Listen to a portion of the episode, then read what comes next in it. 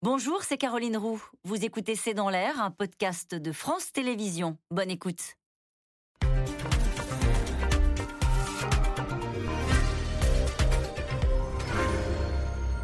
Bonsoir, soyez les bienvenus dans C'est dans l'air. Il participait à une conférence consacrée aux États-Unis comme asile pour les écrivains. Salman Rushdie a été poignardé il y a 24 heures sur la scène d'un amphithéâtre dans l'État de New York. Les nouvelles ne sont pas bonnes, dit son agent. Il est sous respirateur euh, artificiel. Malgré plusieurs heures d'opération, il pourrait perdre un œil. Les nerfs d'un de ses bras ont été coupés. Il a été touché au foie également. Son agresseur a été arrêté. Selon les tout premiers éléments de l'enquête, il a 24 ans, il s'appelle Adi Matar. Selon les médias du groupe NBC, son profil sur les réseaux sociaux marquerait une sympathie pour le courant chiite radical de l'islam, le régime iranien, le mouvement Hezbollah au Liban.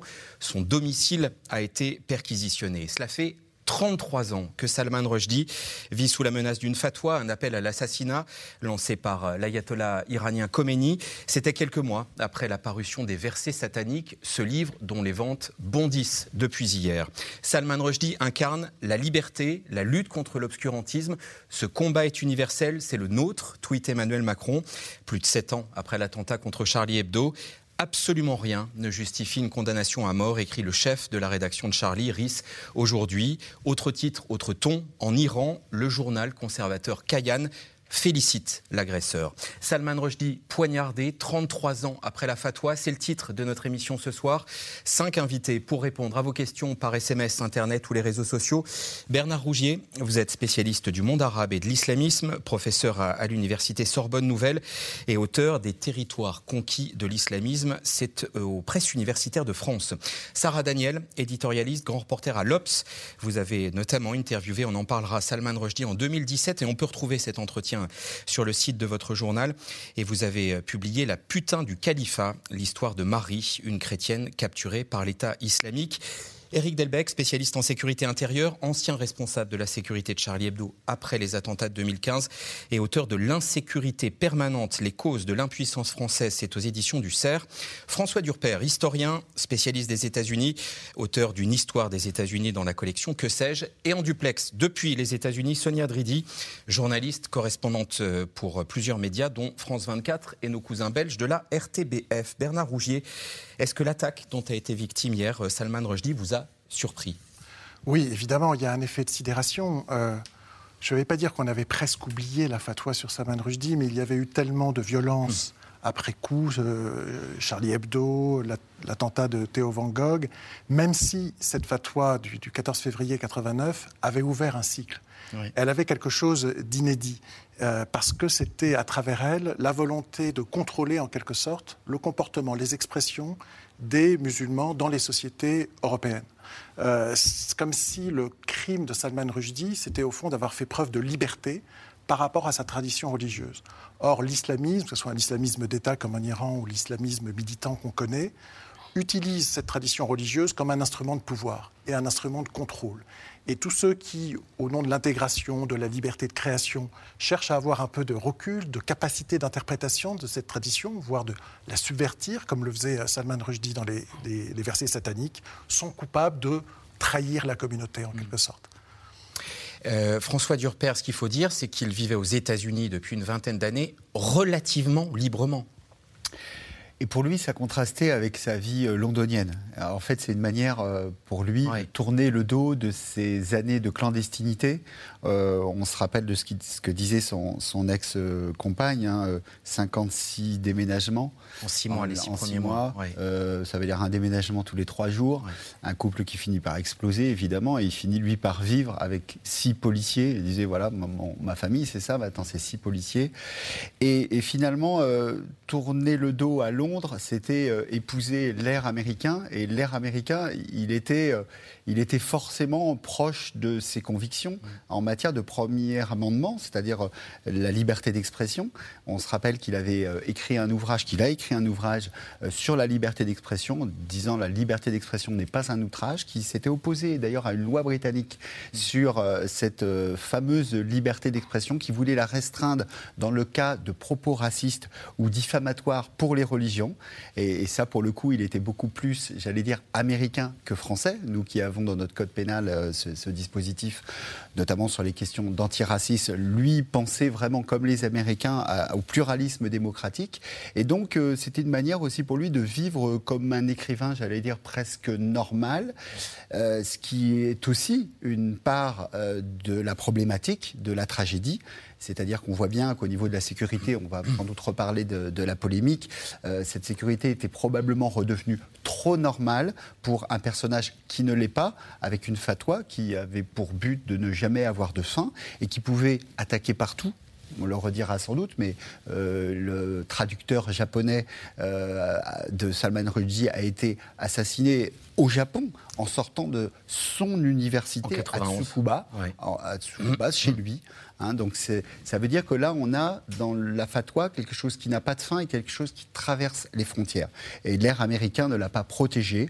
Euh, lui qui avait été beaucoup moins protégé, entend beaucoup moins qu'à Londres.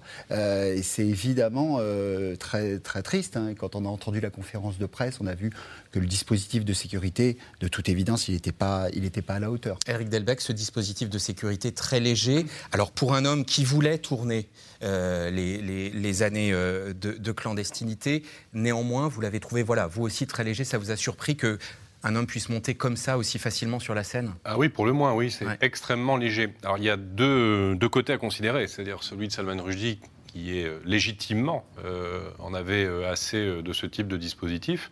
J'aurai sans doute l'occasion de, parler aussi de ce que ça a pu représenter pour l'équipe de Charlie Hebdo. Donc, il y a un moment donné, on, on a tellement plus de vie que c'est littéralement euh, insupportable. Mais pour les gens, par exemple, qui organisent une conférence, qui reçoivent des personnalités qui sont euh, menacées, enfin à ce niveau de menace-là, il y a effectivement des précautions à prendre qui visiblement ne l'étaient pas. On ne peut pas même quand vous regardez un tout petit peu comme ça euh, sur les quelques images dont on dispose de la configuration des, lieux, vous ne pouvez pas avoir quelqu'un comme Salman Rushdie qui est à quelques mètres d'un public où aucune mesure de sécurité ne permet de se rendre maître de la moindre personne qui montrait euh, sur le devant de la scène pour s'en prendre à lui. Donc là, visiblement, il y a effectivement un gros problème. C'est ce qui émerge, Sonia Dridi, depuis hier euh, aux, États-Unis, cette question de la sécurité. Quelle est au fond la tonalité depuis, depuis l'agression de Salman Rushdie?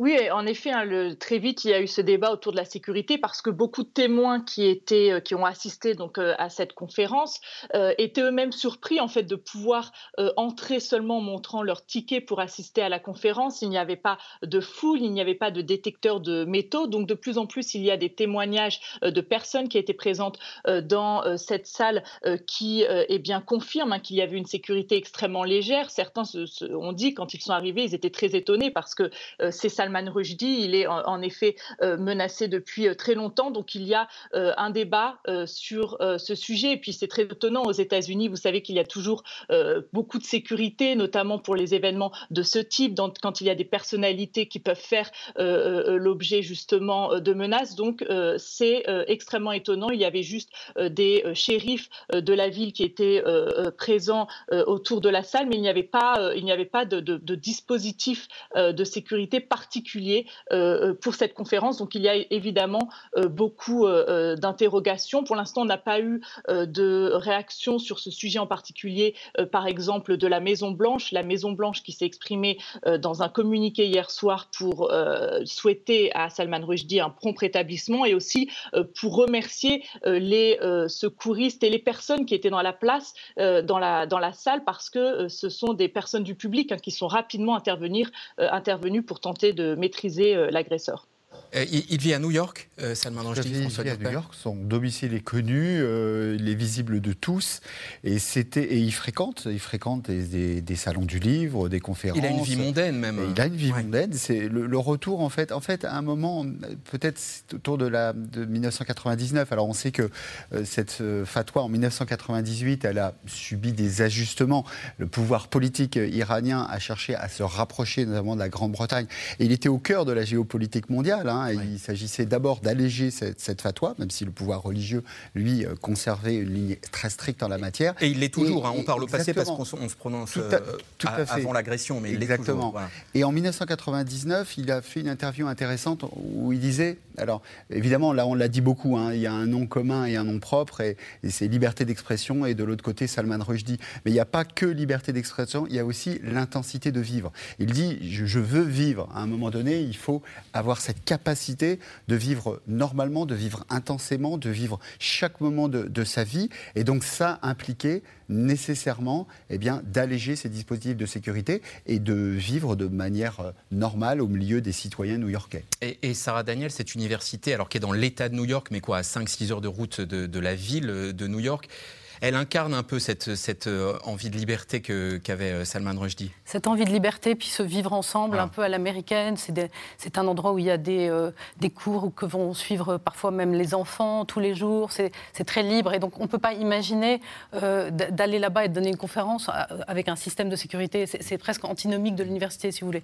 Donc, le fait même qu'il accepte d'y aller montre aussi qu'il avait envie, comme il me l'a dit quand je l'ai rencontré, de, de, passer à autre chose. Il en, a, il en avait assez d'être cantonné dans cette fatwa. Parce qu'il faut rappeler que euh, Salman Rushdie, ce n'est pas un, leader euh, comme Zineb al-Razawi qui, à la limite, euh, par son courage, a construit tout pour lutter contre, contre l'islamisme. Il a été pris un peu dans, cette, dans, cette spirale. Et en fait, lui se perçoit et se voit, et, aussi quand on le lit, on, voit que c'est avant tout un écrivain et un grand écrivain. Qui a eu le Booker Prize pour Les Enfants de minuit en 80. Et qui a fait des, des livres absolument euh, magnifique. Et il voulait retrouver justement ce, ce, goût d'écrire et de ne pas être cantonné euh, à, cette, euh, à ce, si vous voulez, au, fait d'être la cible, la cible des islamistes. on, va faire le point de l'enquête dans un instant dans, dans, le premier sujet. On regarde les réactions internationales. La première qu'on note, c'est celle de, de l'Iran, Sarah Daniel, en tout cas d'un journal ultra-conservateur, de quelques proches du pouvoir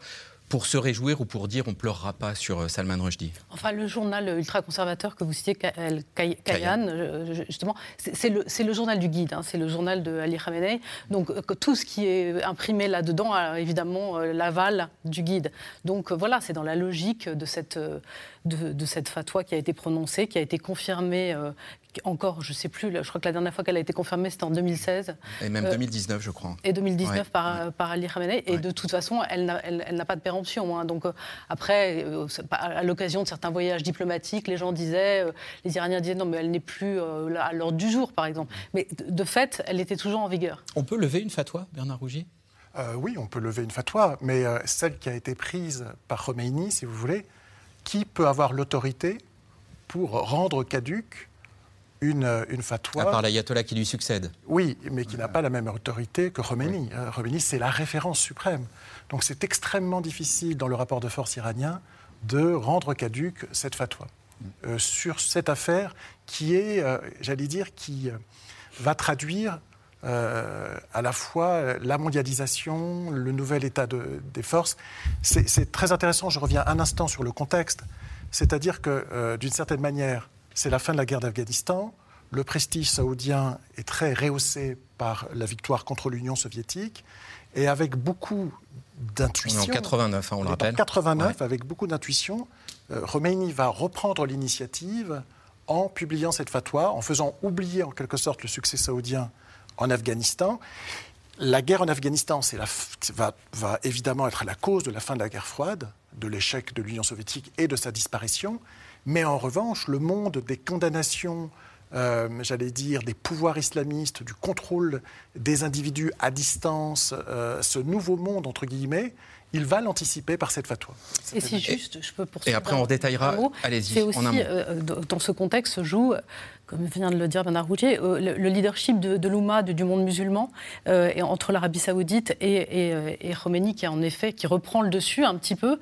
Et en fait, qu'est-ce que ça dit cette fatwa? C'est que les, citoyens musulmans ne sont pas des citoyens de tel ou tel pays, mais avant tout doivent répondre à un ordre, un ordre supranational qui est cette, cet islam que dirige donc Khomeini. Khomeini à l'époque. Alors, on va revenir là-dessus. D'abord, les faits d'hier, ce que l'on sait de cette euh, attaque, des réactions de l'enquête, c'est avec Alexandre Malesson et Adrien Guillotot.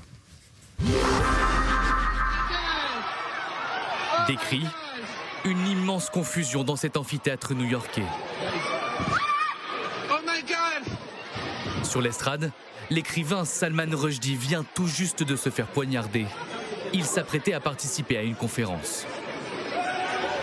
Très vite, L'intellectuel est transporté vers l'hôpital le plus proche et opéré en urgence. Son agent s'exprime dans la soirée. Les nouvelles ne sont pas bonnes. Salman va probablement perdre un œil. Les nerfs de son bras ont été sectionnés et il a été poignardé au niveau du foie. Quelques secondes après l'attaque, son agresseur est arrêté. Un homme de 24 ans, originaire de l'État du New Jersey.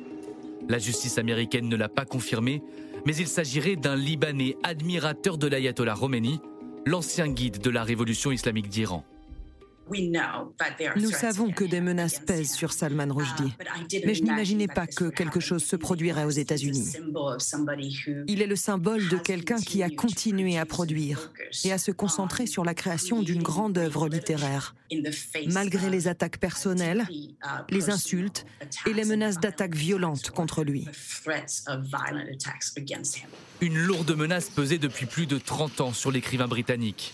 Depuis 1989, quelques mois après la sortie de son livre, Les versets sataniques. Un roman dans lequel quelques lignes sont jugées blasphématoires dans de nombreux pays musulmans. En Iran, le puissant ayatollah Khomeini lance une fatwa, une condamnation à mort. Partout dans le monde, des manifestations très virulentes éclatent contre Salman Rushdie, comme ici à Londres. Plusieurs décès sont recensés lors de certains rassemblements en Égypte et au Pakistan. Beaucoup de traducteurs du livre sont blessés dans des attaques, voire même tués. Salman Rushdie devient un symbole de la liberté d'expression, mais il vit pendant des années dans la clandestinité. Changement de nom et déménagement à répétition. Eh bien, on s'y fait. On apprend à continuer à vivre parce que le problème de la crainte, c'est que ça agit comme une, paralysie, paralysie de la pensée, paralysie de, de l'action. Et donc, il faut apprendre à continuer malgré cela. Depuis, Salman Rushdie s'est installé à New York. Il confiait régulièrement vouloir passer à autre chose et ne pas résumer sa carrière à la fatwa. Maintenant que c'est fini depuis bientôt dix ans, j'espère que les gens vont enfin remarquer qu'il y a un écrivain assis à cette place. La violence l'a donc rattrapé hier. Les autorités iraniennes n'ont pas officiellement réagi, mais le journal d'État iranien a félicité l'agresseur. Bravo à cet homme courageux et conscient de son devoir qui a attaqué l'apostat et le vicieux Salman Rushdie. Baisons la main de celui qui a déchiré le cou de l'ennemi de Dieu avec un couteau. Dans les pays occidentaux, la nouvelle a fait la une des médias. De nombreux chefs d'État comme Emmanuel Macron ou Boris Johnson ont fait part de leur émotion. La haine et la barbarie viennent de le frapper lâchement. Son combat est le nôtre, universel. Nous sommes aujourd'hui plus que jamais à ses côtés. Atterré que Sir Salman Rushdie ait été poignardé alors qu'il exerçait un droit que nous ne devrions jamais cesser de défendre. Ce soir, Salman Rushdie est toujours hospitalisé. Son état reste critique. Eric Delbecq, on a, on a vu ces images, on voit un public en, short. Il n'y avait pas même un garde armé qui accompagnait Salman Rushdie? Ah bah, à partir du moment où la, protection euh, policière est levée, euh, non. Donc après, euh, tout dépend, encore une fois, de l'établissement euh, d'accueil pour prendre des mesures appropriées. Alors la question est toujours la même, hein, c'est euh, est-ce que effectivement on va avoir besoin de garde armée, de par garde armée, de contrôle d'accès, de filtrage, parce qu'un dispositif de sécurité, il est quand même euh, potentiellement très évolutif. On n'est pas effectivement obligé de claquemurer en fonction de la tradition d'accueil euh, d'un lieu euh, l'accès à ce lieu pour que les gens soient obligés de passer par un détecteur, ensuite soient encadrés avec un certain nombre d'obstacles permettant de ne pas assister sur une scène. Ça peut être tout simplement aussi une équipe affecté, je ne parle pas d'une équipe de policiers qui aurait été euh, la protection policière de, Salman Rushdie, mais qui soit à proximité du conférencier et qui, en cas de mouvement suspect, soit immédiatement en capacité, si je puis dire, de bondir sur l'assaillant. Donc les dispositifs de sécurité, ils sont euh, multiples, euh, imaginables à foison. Ce qui pour moi, est très intéressant, alors pour le coup, même si on n'a pas de de différence de fond sur le fait qu'effectivement, des, années euh, euh, après un événement comme ça se produit, on a un fond, bien évidemment, j'allais dire, d'étonnement euh, humain. Mais d'un point de vue de, ma spécialité à moi de sécurité, je n'ai absolument aucune espèce d'étonnement. je rappelle que pour un certain nombre de, gens qui font profession de parler ou d'écrire dans notre pays aujourd'hui, la réalité quand ils parlent de l'islamisme, elle est toujours celle-là.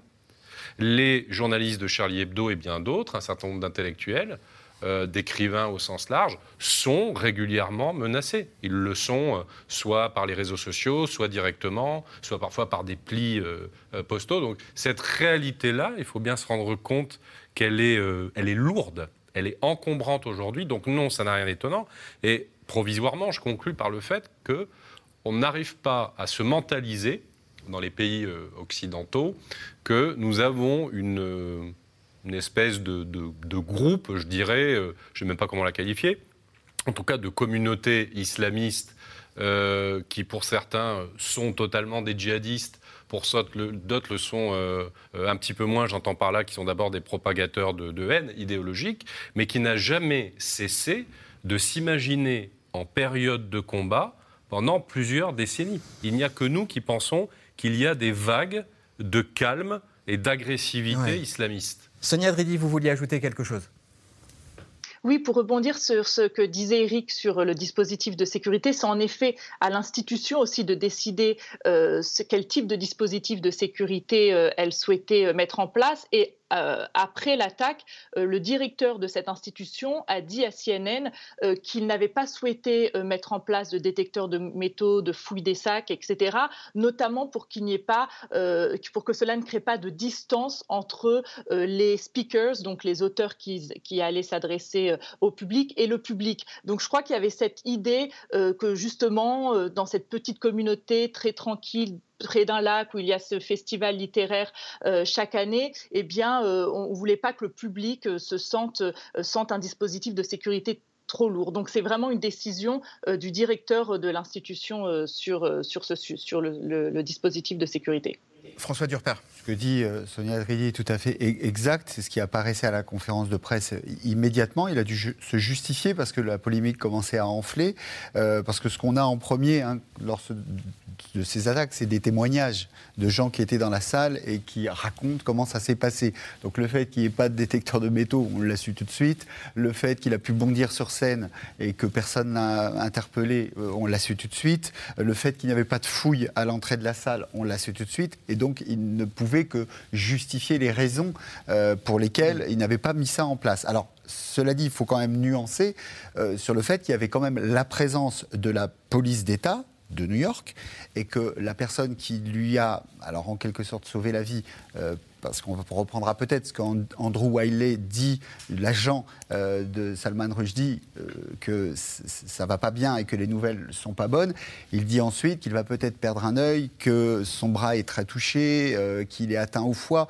Donc, voilà, il faut le lire à, double, de double manière. Si la personne est vraiment, vous voyez, il dit il va perdre son œil. Donc, beaucoup aux États-Unis se disent est-ce qu'il faut le prendre bien, ce que dit l'agent, ou est-ce qu'il faut vraiment avoir très peur? Mais en tout cas, sans la présence du soldat de la police euh, de New York, euh, personne n'aurait arrêté euh, la folie meurtrière de, de Matar. Donc voilà, c'est pour ça aussi, sans doute, que Biden, la Maison-Blanche, remercie aussi probablement la police de l'État de New York et les services de sécurité qui étaient néanmoins présents, bien que très insuffisants. Allons-y sur le profil de, Adi Matar, Sarah Daniel.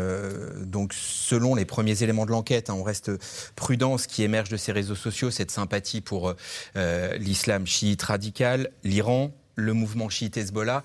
C'est le profil qu'on pouvait imaginer au fond quand on a appris l'agression. Oui, euh, mais euh, c'est ce qu'on se disait avant de rentrer sur ce plateau, sans vouloir euh, être complotiste. Il est presque trop beau ce profil pour, pour être vrai. Quoi. Bon, bien sûr, il, y a, toute, il y a toute probabilité qu'il soit celui qu'il apparaît être. Hein, un, et, mais, mais je ne pense pas, sauf qu'il a été vraiment manipulé, moi, par le, par le régime iranien. je pense que ça procède un peu de ce que Kepel décrit comme le djihadisme d'atmosphère, c'est voilà quand il y a cette fatwa et puis ce, contexte un peu particulier aussi d'appel à la haine et, notamment sur, sur l'apostasie. Et, ça, on le, voit, on le voit en Europe, mais on le voit aussi aux États-Unis. Hein. C'est, dénoncé par, par les, islamistes. Donc voilà, quelqu'un est passé, est passé à l'acte parce que c'était facile de le faire, parce que c'était ça. Bon, en même temps, il faut quand même rappeler qu'on est dans un contexte très particulier en ce moment, qui est celui des négociations sur le nucléaire, euh, qui a évidemment, comme toujours nucléaire iranien. Nucléaire iranien. on, s'approche de, certains accords, même s'il y a encore quelques préventions du côté iranien qui demandent deux, trois euh, levées, euh, notamment de contrôle particulier. Mais donc on, s'approche d'un accord et en même temps, comme toujours en Iran, il y a différentes factions qui sont pour ou contre donc voilà, on peut, euh, on peut pas non plus euh, faire aller trop loin dans les hypothèses, mais il faut quand même rappeler ce contexte-là. contexte. Qu'est-ce qui vous inspire, euh, le, ce qu'on sait du profil de, l'agresseur Bernard C'est un islamiste chiite, apparemment. il y a des éléments très troublants. Il aurait une fausse carte de permis de conduire au nom de Imad Mournier. Imad Mournier, c'est l'opérationnel qui a tué Rafik al-Hariri, assassiné Rafik al-Hariri en 2005. En Iran, au, Liban. Au Liban, qui était déjà responsable au Liban en octobre 83 de l'opération contre les 241 Marines et les 58 parachutistes français, euh, quelqu'un qui a été tué en 2008. Donc ça signale une admiration et une adhésion aux thèses les plus radicales de l'islamisme chiite. Mais cette opération aurait pu être commise par un militant sunnite également. je, ne veux pas l'enfermer dans une dimension confessionnelle chiite. L'islamisme tel qu'il est incarné par Khomeini ressemble beaucoup vous savez, il y a deux traditions dans l'islam chiite. Il y a une tradition ésotérique, herméneutique, interprétative, et puis il y a une tradition littéraliste, euh, autoritaire, euh, qui est celle qui, prévaut avec l'ayatollah Khomeini. Et c'est celle qui est, euh, encore une fois, incarnée par l'aile dure du régime. Donc, en tous les cas, ce jeune homme a intériorisé ces normes. Il, il vivait dans ce temps de la résistance islamique contre euh, l'arrogance américaine. Et même s'il n'a pas vécu la fatwa, etc., ce qui est impressionnant, c'est qu'il a cette mémoire idéologique qui lui a été transmise. De quelle façon, par qui, dans quelles conditions? Ça, c'est l'enquête qui va. Et est-ce que l'universitaire que vous êtes euh, a dans un coin de sa tête l'hypothèse qu'il pourrait avoir été euh, directement téléguidé par l'Iran? Il pourrait. Ça, c'est ça, c'est l'enquête qui va le révéler. Ce C'est pas du tout impossible, mais il est possible aussi que ce soit un jeune exalté qui, de lui-même, par conviction euh, et passer à l'acte pour euh, plaire en quelque sorte et remplir son devoir en tant que croyant dans sa conception. Pourquoi les islamistes jugent-ils blasphématoires les versets sataniques? François Alors quand vous lisez les 500 pages, vous vous posez sérieusement la question et, pas uniquement les 500 pages des, versets sataniques, parce que quand, vous lisez l'œuvre de Salman Rushdie, le moins qu'on puisse dire, c'est qu'il n'y a pas une obsession euh, islamophobe, très loin de là. Il dit d'ailleurs quelques mois après les versets sataniques qu'il considère que Mahomet est un des plus grands génies de l'histoire de l'humanité. Euh, il fait un texte d'ailleurs l'année d'après hein, pour dire deux, qui, qui s'appelle Deux bonnes fois, où il explique, où il présente en quelque sorte des excuses, tout en disant qu'il est, euh, que lui, il aurait pu même aller plus loin dans la critique. Euh, et d'ailleurs, dans son engagement, euh, il s'en prend tout aussi bien euh, au gouvernement nationaliste hindou d'Inde dont il est originaire que l'année dernière de Donald Trump dans une célèbre tribune. Et, encore une fois, son œuvre, c'est pas d'abord un, écrivain engagé.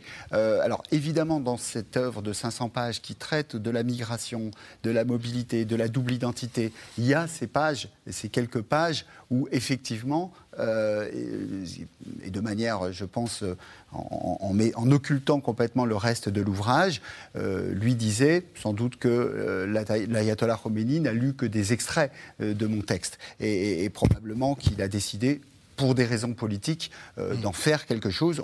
On, l'a dit, je crois, plus tôt, 13 euh, États qui suivent ensuite l'interdiction euh, des versets sataniques et donc prendre le leadership de quelque chose, c'était quelque chose qui, sur le plan géopolitique, se comprenait à l'époque. Il y avait la moindre raison que ce livre suscite la controverse, Bernard Rouget? Alors, c'est vraiment la question. C'est-à-dire qu'il y a deux niveaux.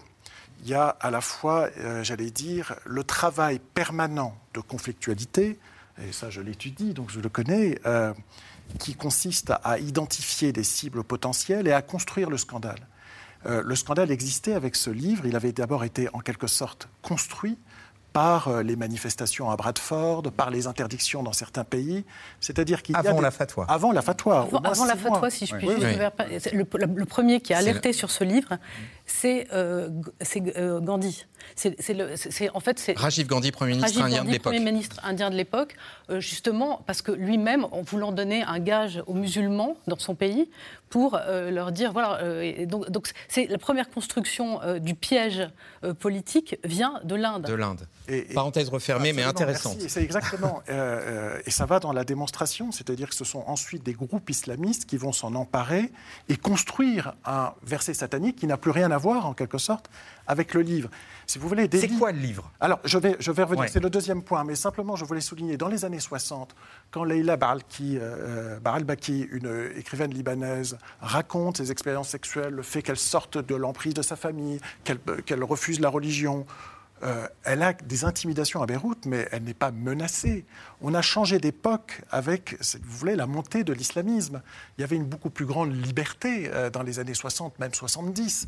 Là, c'est à la fois la mondialisation, les moyens de communication et le travail de l'islamisme à l'échelle mondiale qui fait que tout objet peut devenir un objet de scandale. L'affaire Samuel Paty, aujourd'hui encore. C'est exactement, en quelque sorte, les mêmes mécanismes. On entre dans cette logique-là, c'est-à-dire on, on prend un fait, on le transforme en récit de persécution et on demande à la communauté de se venger contre un professeur euh, d'histoire-géographie dans le cas de Samuel Paty, contre un écrivain britannique dans le cas de Salman Rushdie. Ça, c'est le premier point. Le roman. Le roman. C'est rapidement très intéressant. pour faire circuler la parole. Euh, allons-y. C'est en effet un roman sur l'identité, sur l'hybridation, sur la culturation, sur la société d'accueil, sur la société d'origine, sur la transformation.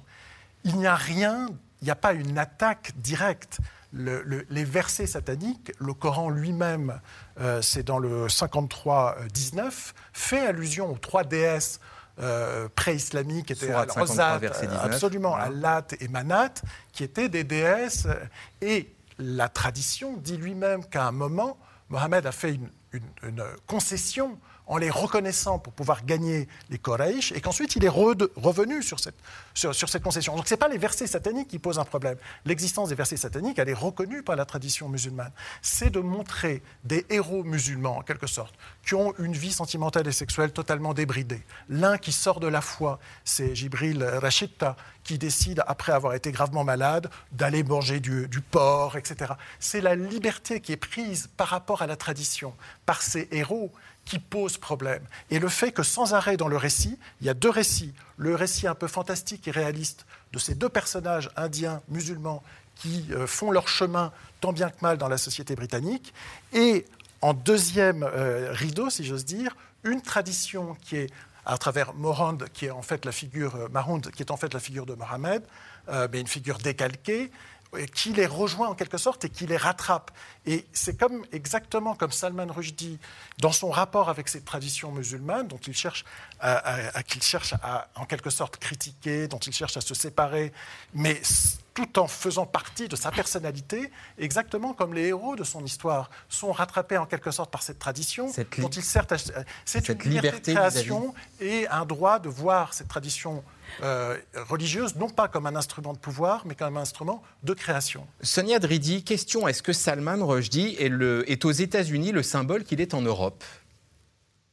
Ah oui, c'est vraiment un symbole de la liberté euh, d'expression. C'est aussi euh, un symbole contre, euh, dans la lutte contre l'islam radical, le fondamentalisme religieux. Donc, quel que soit le, bord politique, hein, ici aux États-Unis, dans un pays qui est extrêmement divisé, il y a eu beaucoup de messages de sympathie envers Salman Rushdie. Il y a un énorme choc parce qu'en plus, c'est dans un contexte où il y a plus en plus de violence politique dans le pays. Donc, il y a eu énormément de réactions, notamment d'auteurs comme J.K. Rowling, l'auteur de Harry Potter qui a dit qu'elle se sentait euh, malade euh, après euh, avoir vu qu'il y avait eu cette attaque.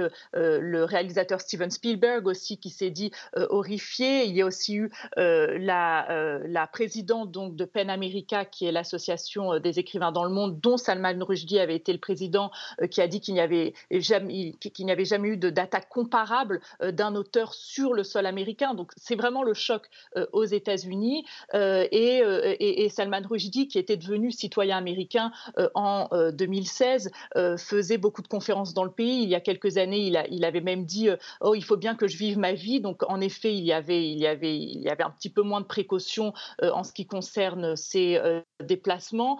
et donc, c'était quelqu'un quand même d'assez connu au niveau du grand public américain, sans compter que beaucoup d'Américains ont grandi avec cette diabolisation de l'Iran, puisque les relations entre les États-Unis et l'Iran sont extrêmement tendues depuis la prise d'otage de diplomates américains à la suite de la révolution iranienne. Donc, Salman Rushdie, qui a été menacé, qui a reçu cette fois-toi donc de l'ayatollah Khomeini, était vraiment un symbole aux États-Unis de lutte contre, encore une fois, l'islam radical et, un symbole de liberté de parole. François Durper, très court, s'il vous plaît. D'un tout petit mot, effectivement, euh, c'est important que, que, Rollins et Harry Potter, évidemment, soient au, centre de ça, parce qu'il n'y a jamais eu d'attaque contre un écrivain sur le territoire américain. Ça, c'est effectivement inédit, mais bien, il y a des autodafés. Et des autodafés de Harry Potter, on en a connu il y a une dizaine d'années. Et là, on était dans une autre religion. Là, c'était des pasteurs évangéliques. Et encore une question avant de voir, avant de voir le contexte international. Eric Delbecq, là, dans cette première journée d'enquête, qu'est-ce qui se passe? Ah euh, il y, a du matériel informatique de téléphonie qui a été saisi, le domicile est perquisitionné. Perquisition, essayer de comprendre qui est l'assaillant, euh, quelles sont ses motivations réelles, si effectivement il serait éventuellement ou pas commandité et si le profil est effectivement euh, trop beau ou pas assez. Donc ça, c'est effectivement déterminant pour savoir pourquoi cette attaque euh, a eu lieu. Après, effectivement, comprendre un contexte, on le disait tout à l'heure, ça va s'avérer aussi être un petit peu intéressant. Est-ce qu'on est dans ce djihadisme d'atmosphère fait d'opportunités qui fait que bah, un type un jour décide de passer euh, à l'acte? Ou est-ce qu'il y a un élément de contexte particulier qui permettrait d'expliquer un tout petit peu plus son geste. Allez, élargissons la focale. L'état de la menace terroriste dans le monde aujourd'hui. Manifestement, les États-Unis y veillent toujours. L'opération menée la semaine dernière en Afghanistan en est la preuve. Laszlo Gelabert et Michel Bouilly. Il était le visage d'Al-Qaïda. Eman El-Zawahiri, chef de l'organisation terroriste islamiste, éliminé la semaine dernière par les Américains. Sa mort est alors annoncée par Joe Biden en personne. Sous mes ordres, les États-Unis ont mené avec succès une frappe aérienne à Kaboul, en Afghanistan, qui a tué l'émir d'Al-Qaïda, Ayman al-Zawahiri. Peu importe le temps que cela prendra, peu importe où vous vous cachez, si vous constituez une menace pour notre population, les États-Unis vous trouveront et vous élimineront. Traqué depuis plus de 20 ans, Ayman el-Zawahiri a été tué par un drone.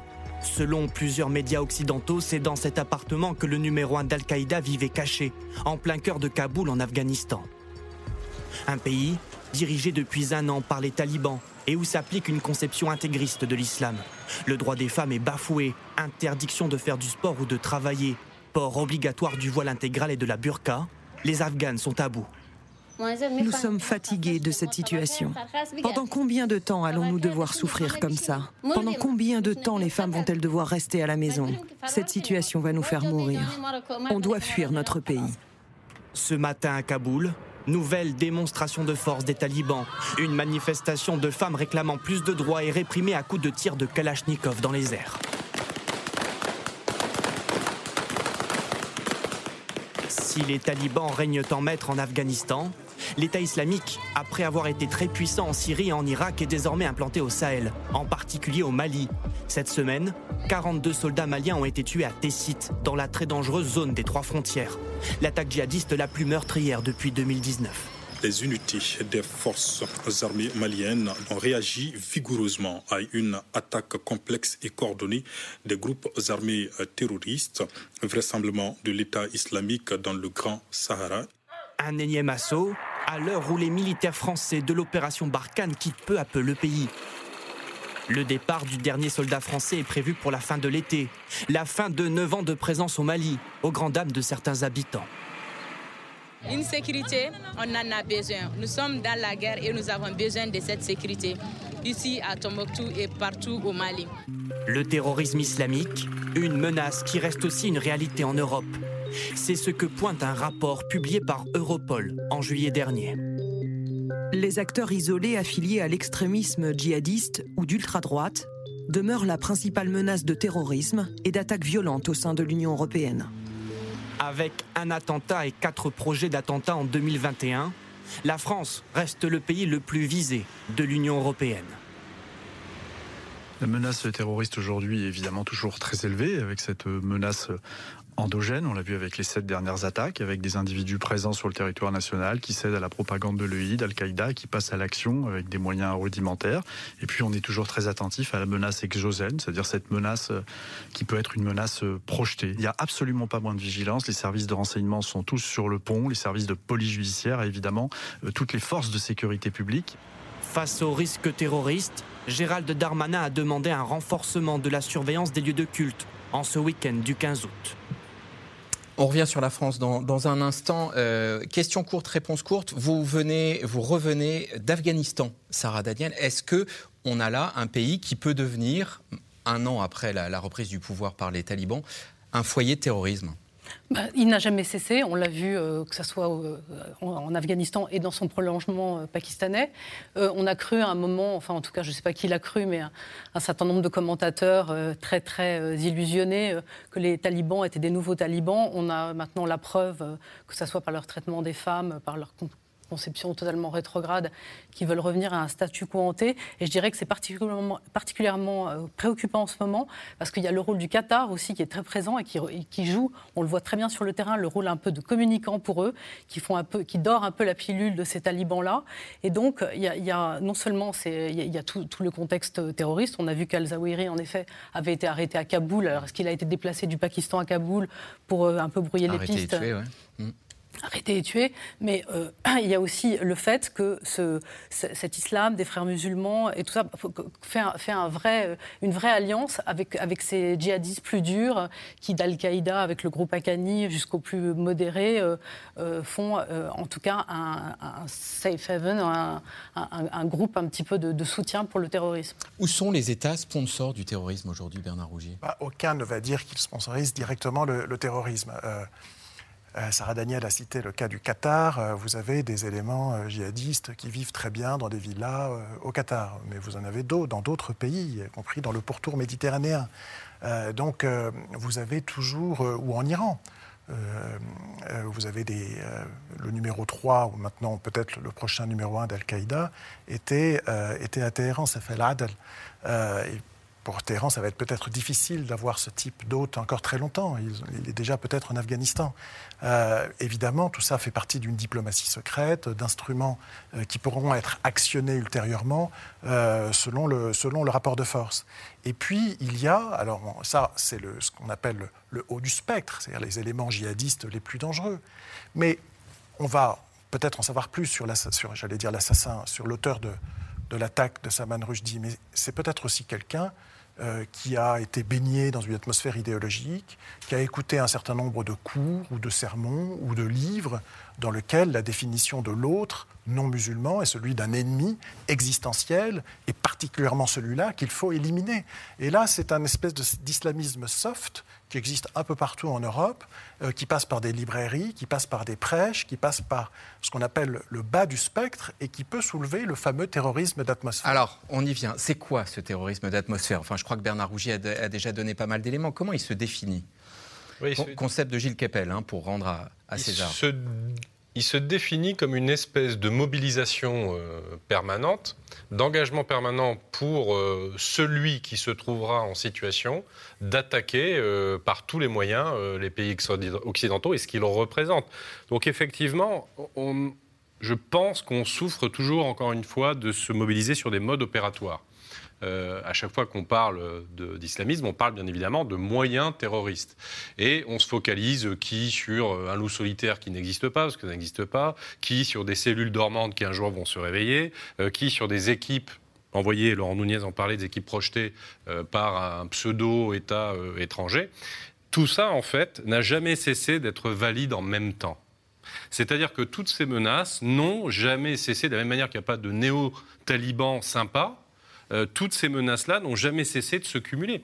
Il y a des problèmes euh, au Mali, ça n'empêche pas que dans un certain nombre de nos quartiers, il y a euh, des types qui sont totalement surexcités, qui du jour au lendemain peuvent prendre un couteau et puis aller attaquer quelqu'un, un intellectuel ou une personne qui n'est pas dans le débat public.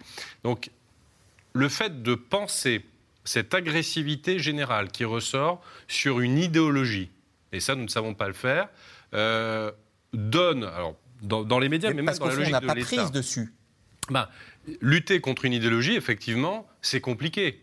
Là, c'est pas, euh, pour reprendre la fameuse phrase de Staline, c'est pas combien de divisions. On sait où ils sont, on peut les détruire. Quand vous avez un État, quand vous avez un méchant bien méchant, euh, vous savez qu'il a des centres de commandement, vous savez qu'il a une armée, il a des troupes, c'est facile. La, la grande leçon que nous ont donnée les Américains, c'est qu'eux ne peuvent combattre qu'un phénomène qui est localisé, qui a une structure.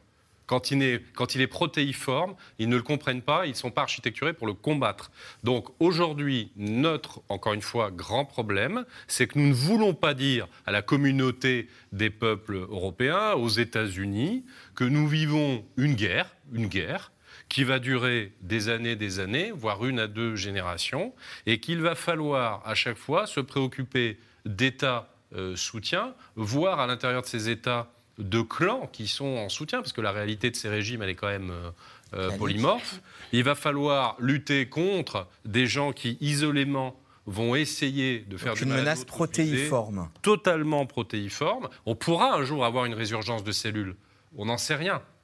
Et il faut vivre avec ça pendant très longtemps. François Durper. La, mort d'El-Zawahri, le chef d'Al-Qaïda, a cristallisé un débat aux, États-Unis sur la, stratégie euh, dans la lutte contre le terrorisme qui recouvre très largement euh, les divisions euh, partisanes.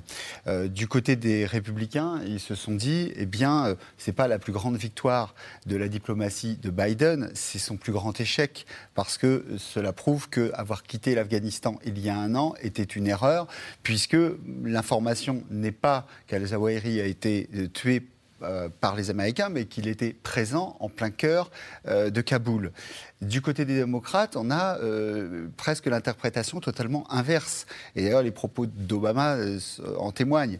C'est de dire, mais si effectivement le, leader d'Al-Qaïda a pu être tué parce qu'on a rassemblé des heures de renseignement et ensuite qu'on a fait intervenir des drones ninja, c'est-à-dire qu'il n'y a même pas de force explosive, ce sont, vous savez, des lames.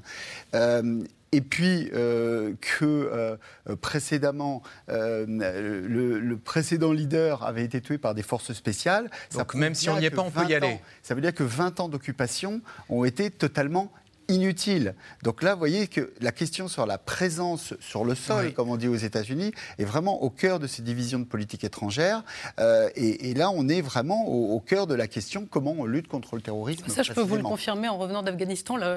L'occupation a été totalement inutile. Au niveau de pauvreté absolument inégalé, euh, les, euh, les, conditions des femmes qui, qui, est, pire qu'avant. Enfin, oui, donc il n'y a pas besoin de faire des grands débats pour, pour imaginer que c'est complètement. Ça marche pas. Sonia Dridi, euh, fin de matinée euh, aux États-Unis et donc l'information qui progresse. Vous avez quelques éléments supplémentaires sur l'enquête à nous donner oui, alors on, en sait un peu plus sur le, profil hein, de l'agresseur qui euh, a grandi en Californie, donc qui est d'origine libanaise, a grandi en Californie, qui a déménagé en 2014 euh, dans euh, le New Jersey. On commence aussi à avoir des témoignages de personnes qui le connaissaient, notamment un ancien camarade d'école, de, lycée, qui, qui a dit qu'il était très étonné parce qu'apparemment cette personne, dit-il, était très sympathique. Il se rappelle tout de même que c'était quelqu'un de très religieux et qui c'était la seule fois où il l'avait vu s'énerver, c'est lorsque le prof de biologie euh, donc euh, avait dit qu'il n'aimait pas la façon euh, dont Hadi parlait de religion et là apparemment Hadi Matar se serait énervé. Donc on commence à avoir un petit peu plus d'éléments sur son profil. Évidemment, l'enquête continue. on sait maintenant depuis quelques heures, donc il est accusé de tentative de meurtre. Alors l'agression de Salman Rushdie, elle intervient plus de sept ans après les attentats de l'année 2015 en France, celui contre Charlie Hebdo en particulier. Autres affaires marquantes de ces dernières années dans notre pays, on les a mentionnées. Samuel Paty, l'affaire Mila, vivre sous protection policière, c'est un sujet de Mathieu Barrère et Éric Chevalier. C'est le symbole français de la liberté d'expression. Charlie Hebdo, une presse qui revendique un droit à la critique meurtri par l'un des pires attentats de ces dernières années. Le crayon contre l'obscurantisme, un esprit de résistance réitéré le 14 janvier 2015 lors de la publication de cette une, la première depuis la tuerie. Survivant du massacre, Rhys est toujours le directeur de publication du journal. Placé sous haute protection policière, il dit assumer le risque. C'est une illusion de penser qu'on vit dans un monde paisible. Euh, à un moment donné, ça vous rattrape. Le chaos du monde vous rattrape. Et je pense qu'il vaut mieux euh, l'affronter et organiser la manière avec laquelle on l'affronte plutôt que de se recroqueviller chez soi. Euh, là, vous êtes sûr de perdre. Je ne veux pas vivre sous la domination d'une idéologie, quelle qu'elle soit, qu'elle soit politique ou religieuse. Voilà, c'est ça le critère. Des journalistes engagés, menacés, mais aussi de simples citoyens. L'un des cas les plus marquants, Mila, une adolescente de 17 ans harcelée et menacée de mort pour avoir critiqué l'islam en 2020 sur les réseaux sociaux. Le sujet a commencé à déraper sur la religion. Donc moi j'ai clairement dit ce que j'en pensais, parce que liberté d'expression tu connais. Elle reçoit alors des dizaines de milliers d'insultes, de menaces et d'appels au meurtre. Un déferlement de haine exalté par l'anonymat des réseaux sociaux. Les propos rapportés par son avocat sont très crus. Meurs, sale pute de merde, pardon pour vos auditeurs, fais-toi violer, je vais te violer dans ta tombe. Un jour viendra où tu te feras tuer pour tes paroles, ma belle. Même un professeur d'histoire inconnu s'est fait égorger pour des caricatures. Toi, t'es connu, tout le monde te déteste, dont moi, et tout le monde veut ta peau. Ce n'est qu'une question de temps, etc., etc. La vie de Mila est alors en danger. La lycéenne est aussitôt déscolarisée, placée sous protection policière constante et vit isolée dans un appartement. Je n'ai plus rien, plus de vie, plus de vie sociale autrement que sur les réseaux. J'ai l'impression d'être un robot, de ne plus être un être humain, mais un souffre-douleur. Juin 2021, plusieurs de ces harceleurs sont poursuivis au tribunal. La peur change de camp. Et plus nombreux on sera à l'ouvrir, plus on sera fort, plus on sera puissant face à la menace et, et au harcèlement qui fera qu'empirer si,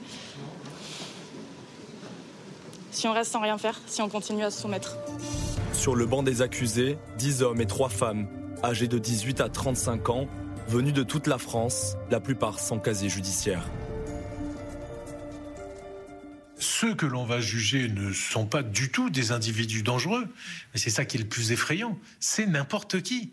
Mais il y a des personnes qui vont lire leur message, euh, qui vont peut-être être un peu plus fragiles et qui ensuite peuvent passer à l'acte. 150 personnes sont actuellement placées sous protection policière en France. 50 issus de la société civile. Des intellectuels, journalistes ou militants menacés quotidiennement de mort pour avoir osé dénoncer ou questionner. Euh, un détail euh, marquant euh, dans l'affaire Mila, pas de casier judiciaire pour la plupart des personnes qui étaient jugées, pas de casier judiciaire oui, justement. Et oui, justement. Ils sont. vous parliez, qu'est-ce que c'est que le djihadisme d'atmosphère ou, l'islamisme d'atmosphère? C'est qu'ils sont tellement eux-mêmes dans des milieux où ces normes sont devenues naturelles, sont vraies, que quiconque sort de la norme doit être réprimé. Euh, vous voyez, donc euh, même s'ils n'ont qu'une faible pratique religieuse, mais le peu qu'ils ont ou le peu qu'ils entendent, ils considèrent qu'ils ont été insultés, que cette insulte mérite une réponse. C'est ça qui est, très difficile, si vous voulez. Et là, j'anticipe peut-être sur une autre question. Ce qui est difficile également, c'est quand vous voulez faire le diagnostic, et vous voulez faire le diagnostic en tant qu'universitaire ou en tant qu'institutionnel. Et, euh, vous, vous n'y arrivez pas parce qu'on vous dit que vous êtes islamophobe. C'est-à-dire que l'accusation d'islamophobie, qui est très à la mode dans les milieux woke, etc., elle ne permet pas de faire la différence entre islam et islamisme. Au fond, c'est une, accusation qui euh, victimise l'objet de l'étude et qui fait qu'on ne peut plus travailler, c'est-à-dire qu'on ne peut même plus étudier le phénomène en question. Alors, il y a une partie des administrations et des institutionnels qui ne veulent pas qu'on regarde ce qui se passe pour ne pas faire de vagues, et puis, il y a euh, aussi un certain nombre d'universitaires qui considèrent que ces travaux sont offensants. Donc on a une vraie difficulté qui est celle maintenant d'avoir les clés de compréhension du phénomène parce qu'un certain nombre de forces euh, veulent empêcher l'investigation. Et on risque d'arriver à l'autocensure, Sarah oui, Daniel. Et si, si, je peux me permettre de vous lire un petit texte de Salman Rushdie sur le mot islamophobie que je trouve vraiment éclairant. Donc il dit un nouveau mot avait été inventé pour permettre aux aveugles de rester aveugles, l'islamophobie. Critiquer la violence militante de cette religion dans son incarnation contemporaine était considéré comme du fanatisme. Une personne phobique avait des positions extrêmes et irrationnelles. C'était donc elle qui était fautive et non pas le système religieux qui revendiquait plus d'un milliard d'adeptes à travers le monde. Donc qu'est-ce que ça dit en fait? Ça, ça dit qu'avec ce concept, on ne peut plus penser, on ne peut plus. Et, c'est ça le symbole. En fait, euh, Salman Rushdie, il le, symbole de ce, de ce qu'en islam, il y a certaines personnes qui s'élèvent et qui, et qui, deviennent apostats. C'est ce que m'a dit une de mes amies marocaines. Elle m'a dit Salman Rushdie m'a convaincu, m'a montré qu'en fait, moi aussi, je pouvais renier cette religion et je pouvais récupérer cette liberté. Cette liberté le sens du mot apostat. Voilà. Et donc, il ne faut pas qu'on adopte les mêmes mots. On se demandait tout à l'heure, est-ce qu'il y avait de l'islamophobie dans le livre de, de Salman Rushdie? Mais on a le droit d'être islamophobe, comme on a le droit de.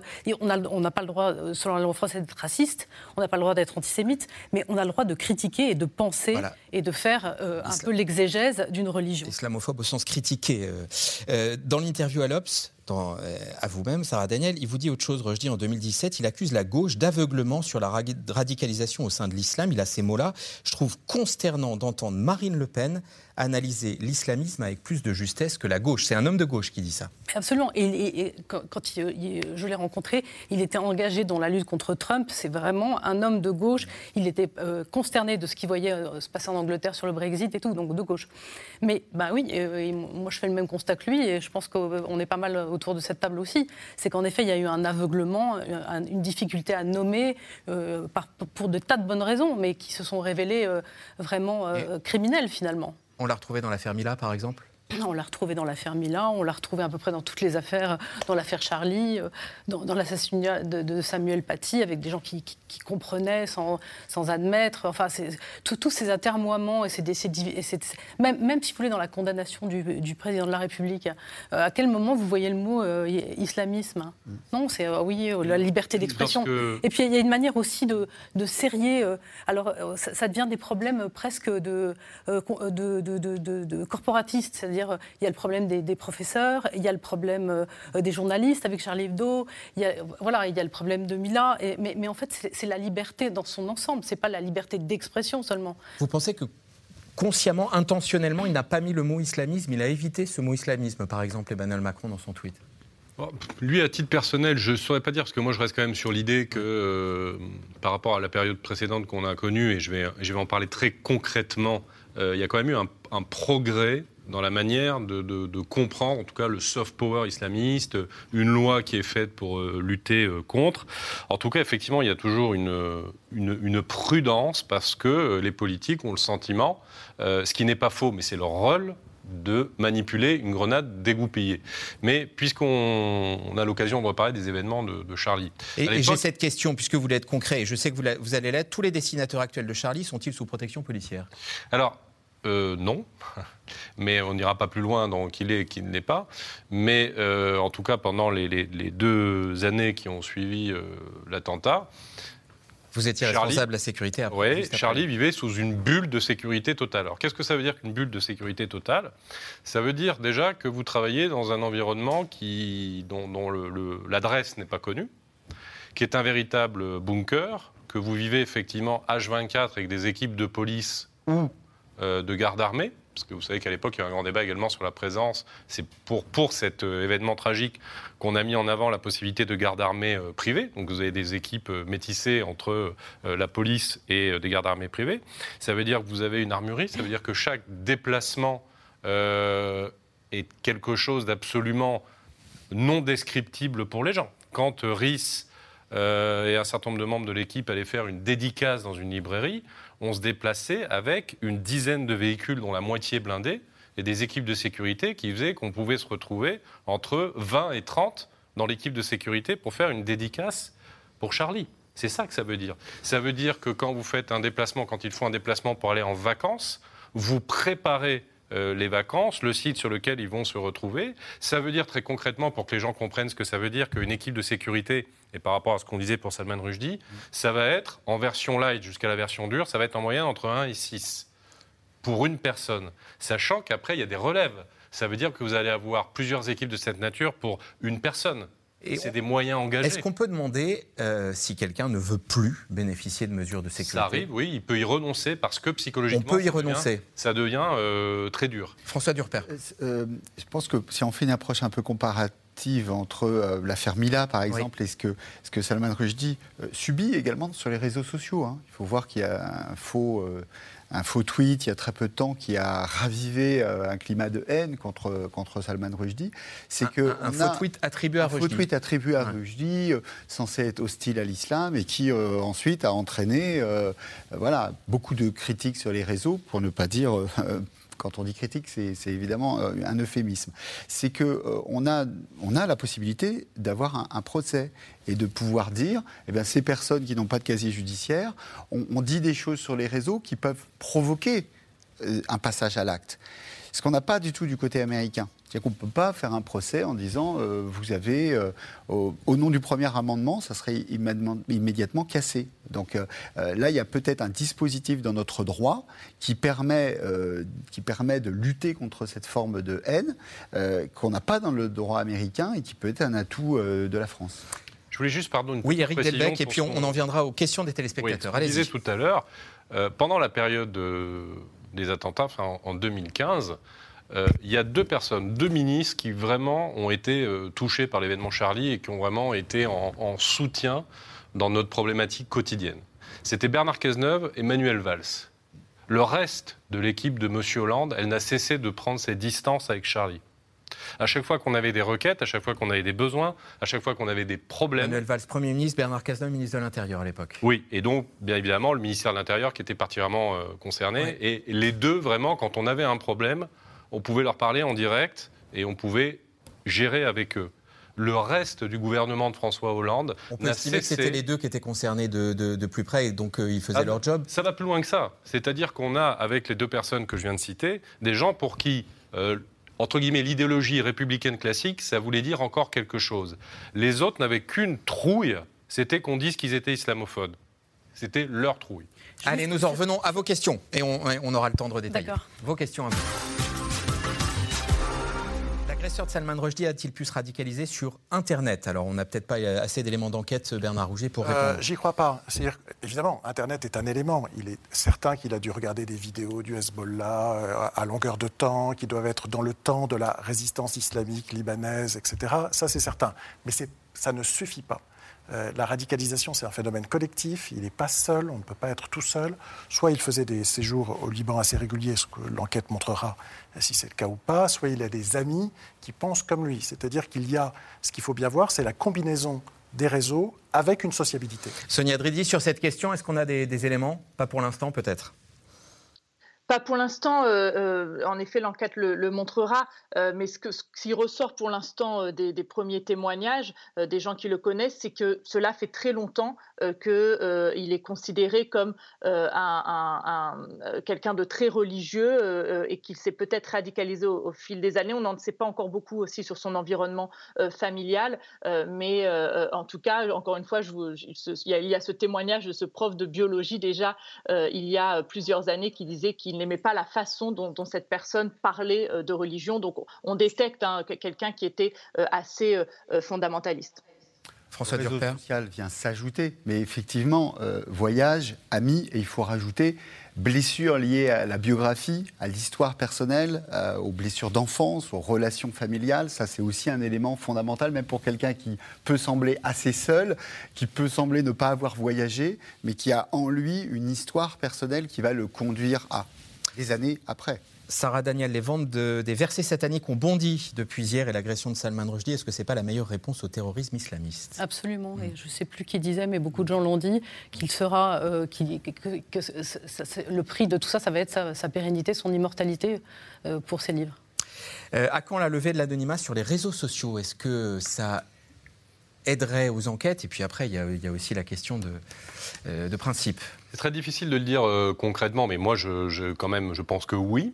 Et euh, de surcroît, je trouve que par principe, le fait d'assumer ce que l'on dit est absolument capital. Et puis sur un certain nombre de profils, bien évidemment, l'anonymat les encourage dans le vice alors je, suis parfaitement euh, d'accord avec tous mes, camarades et, Bernard l'avait euh, abondamment euh, démontré. autant la radicalisation par Internet, c'est une aimable fantaisie, autant l'anonymat euh, sur l'Internet, c'est un moteur de haine euh, de manière générale et dans le cas de l'islamisme qui est particulièrement euh, clair. Même si de plus en plus, et maintenant les gens assument ouvertement leur, leur position. le, recteur. Les petites notes sur le téléphone Non, non, c'est pas les petites notes, je vais vous lire un, tweet si, vous permettez. C'est le, tweet du, du, du, recteur de la mosquée de Paris qui est censé être quand même très modéré. Le lendemain donc de l'attaque de Salman Rushdie, voici ce que ce monsieur dit. Euh, les croyants se prosterneront alors que les mécréants ne le pourront guère, leur dos restera raide, et lorsque l'un d'eux souhaitera se prosterner, sa nuque partira dans le sens inverse, comme faisaient les mécréants dans ce monde, contrairement aux croyants. C'est quand même assez énorme. C'est une scène de, de l'exorciste, euh, et, c'est une manière d'ostraciser complètement euh, les, non-croyants. Ça demanderait peut-être être remis en contexte, mais on, entend cela. L'assassinat du numéro 1 d'Al-Qaïda a-t-il pu influencer l'auteur de l'attaque contre Salman Rushdie? Alors là, spéculation.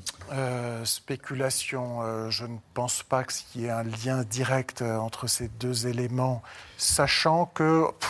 alors, Al-Qaïda peut travailler avec l'Iran cela dit. Hein. Euh, ce sont euh, ici, euh, Al-Qaïda n'est pas une organisation confessionnelle, ce n'est pas Daesh, si vous voulez. la stratégie d'Al-Qaïda, c'était essayer de fédérer au maximum toutes les forces islamistes, sunnites et chiites, contre les États-Unis. Donc il y a peut-être un lien, ça. On le, Ils étaient abrités d'ailleurs en Iran. Et peut oui, absolument. Peut-être un lien aussi avec euh, la mort de, de, Soleimani en janvier 2020, parce que davantage général iranien. Exactement, parce qu'il faut aussi rappeler que dans les réactions euh, des plus extrémistes en Iran, il y a cette idée de dire, vous voyez, 33 ans, euh, eh bien. Euh, pour le cas de Donald Trump ou pour le cas de Mike Pompeo, hein, qui sont tenus responsables de la mort de Soleimani, leur sort sera aussi scellé. Euh, et là, ça sera pour l'éternité. Donc c'est aussi euh, quelque chose de, fondamental. Et question qui pose l'évolution du régime iranien. Si les versets sataniques sortaient aujourd'hui, est-ce qu'une fatwa serait lancée? François Durpère je vous laisse la patate chaude. Moi, je pense que les, versets sataniques ne pourraient pas être écrits aujourd'hui. Oui, pas être écrits, pas oui, C'est ce que disait euh, d'ailleurs Salman Rushdie. Il disait aujourd'hui, on ne pourrait pas publier les versets sataniques parce qu'on a parlé de l'assassinat euh, du traducteur japonais, mais l'attentat sur le traducteur italien, euh, l'attentat sur l'éditeur norvégien, l'éditeur turc, évidemment, on, connaît les conséquences. Donc, effectivement, avant même une fatwa, est-ce que les versets sataniques pourrait être publié. Ah bah tiens, fatwa, ce sera la dernière euh, euh, question. On a beaucoup prononcé ce mot. Qu'est-ce qu'une fatwa Alors, Une fatwa, c'est un, un, avis juridique euh, qui est rendu dans le cas d'espèce, dans le cas de, de sur une question de théologie et qui présente une dimension juridique. Et dans le cas d'espèce, c'est une légitimation à un appel au meurtre, mmh. la fatwa de l'ayatollah Khomeini. Mais normalement, c'est le prononcé, si vous voulez, euh, normatif et juridique sur une question. C'est pas forcément un appel à. Non, voilà. non, du tout. C'est ça aussi que je voulais vous faire préciser. Et on parlait des ventes des versets sataniques qui bondissent. Euh, en principe, Victory City, le 15e roman de Salman Rushdie, sort en février prochain aux États-Unis. C'est la fin de cette émission. Je voudrais adresser un salut très amical à tout le collectif de C'est dans l'air, les techniciens, les équipes de reportage, régie, programmateurs, programmatrices, la rédaction en chef. En ces temps d'appel à la sobriété, merci pour l'énergie. Les moteurs sont puissants. Lundi, vous retrouvez Axel de Tarlet. Je vous souhaite un très bel été et une très bonne soirée sur France 5.